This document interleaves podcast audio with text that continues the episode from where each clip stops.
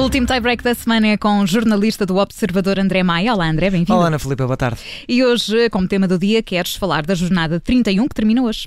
Exatamente, vamos eh, fazer aqui um bocadinho um balanço dessa jornada 31. Ainda não fechou, como disseste, vai fechar mais tarde, a partir das 7 eh, da tarde, daqui a 10 minutos mais ou menos.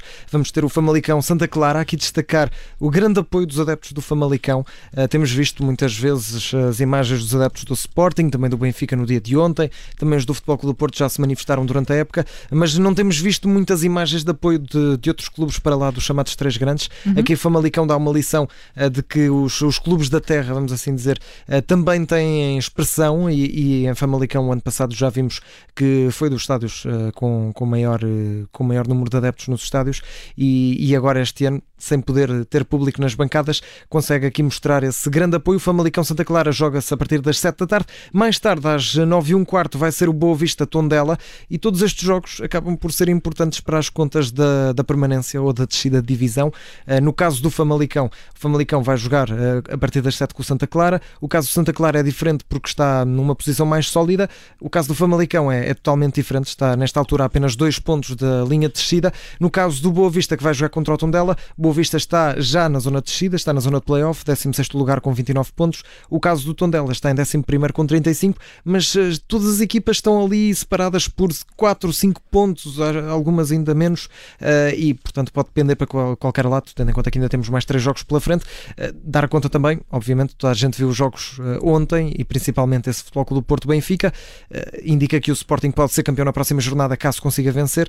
Quanto ao Porto e o Benfica, vão discutir em princípio o acesso direto à Liga dos Campeões, estão separados nesta altura por 4 pontos. Continuamos a fazer as contas sempre no tie-break, a esta hora. Como número do dia, André Maia, escolheste o 12. 12 porque é uma situação insólita e que vai dar aqui uh, alguns protestos, pelo menos já, já oficiais do lado do, da União de Leiria. Isto porque o Estrela da Amadora jogou com 12 jogadores durante 10 segundos na partida frente à, à União de Leiria, uh, na fase de acesso à Zona Sul da Liga 2. Uh, ou seja, estas duas equipas estavam no Campeonato de Portugal, estão nesta altura a disputar a subida aos campeonatos profissionais, neste caso à segunda Liga Portuguesa, e durante 10 segundos a equipa do Estrela jogou com 12 jogadores uh, o que é visível também nas imagens da transmissão televisiva, neste caso foi do, do Canal 11, uh, eh, consegue-se contar os 12 jogadores em campo. Isto aconteceu porquê? Porque uh, o Estrela da Amador fez três substituições de uma assentada.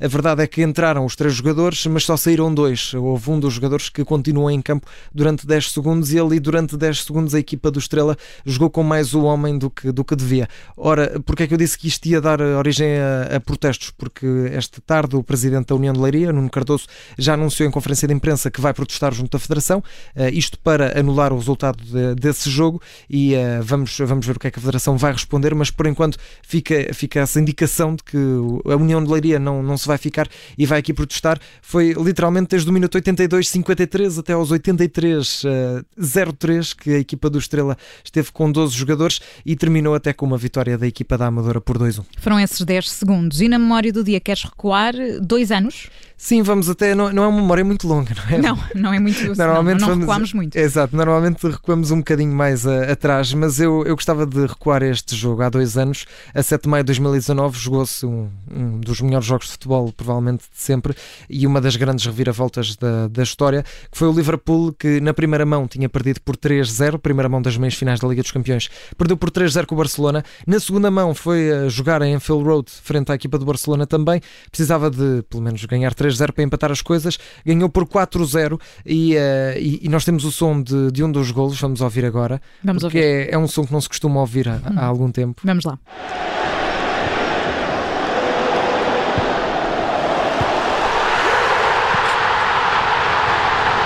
Acho que este, este ruído mostra o quão Saudades impactante. de um estádio cheio. É, exatamente. Dá saudades. Eu aqui deixei especialmente este, este som precisamente para, para nos lembrarmos um bocadinho do que é que é este barulho e principalmente porque foi um, um jogo muito ruidoso, estava completamente cheio o Anfield, uh, até porque uh, isto ganha, ganha outras dimensões porque primeiro o Liverpool uh, foi jogar com dois dos principais homens da frente sem poder estar em campo, falo de, de Mo Salah e também de Roberto Firmino, estavam indisponíveis para este jogo. Portanto, o Liverpool, para além de ter de ganhar 3-0 ao Barcelona ou 4-0, ainda tinha jogadores que normalmente estão no banco como, como referências atacantes, conseguiu. Divock Origi foi um dos jogadores que substituiu, neste caso, Roberto Firmino, marcou dois golos.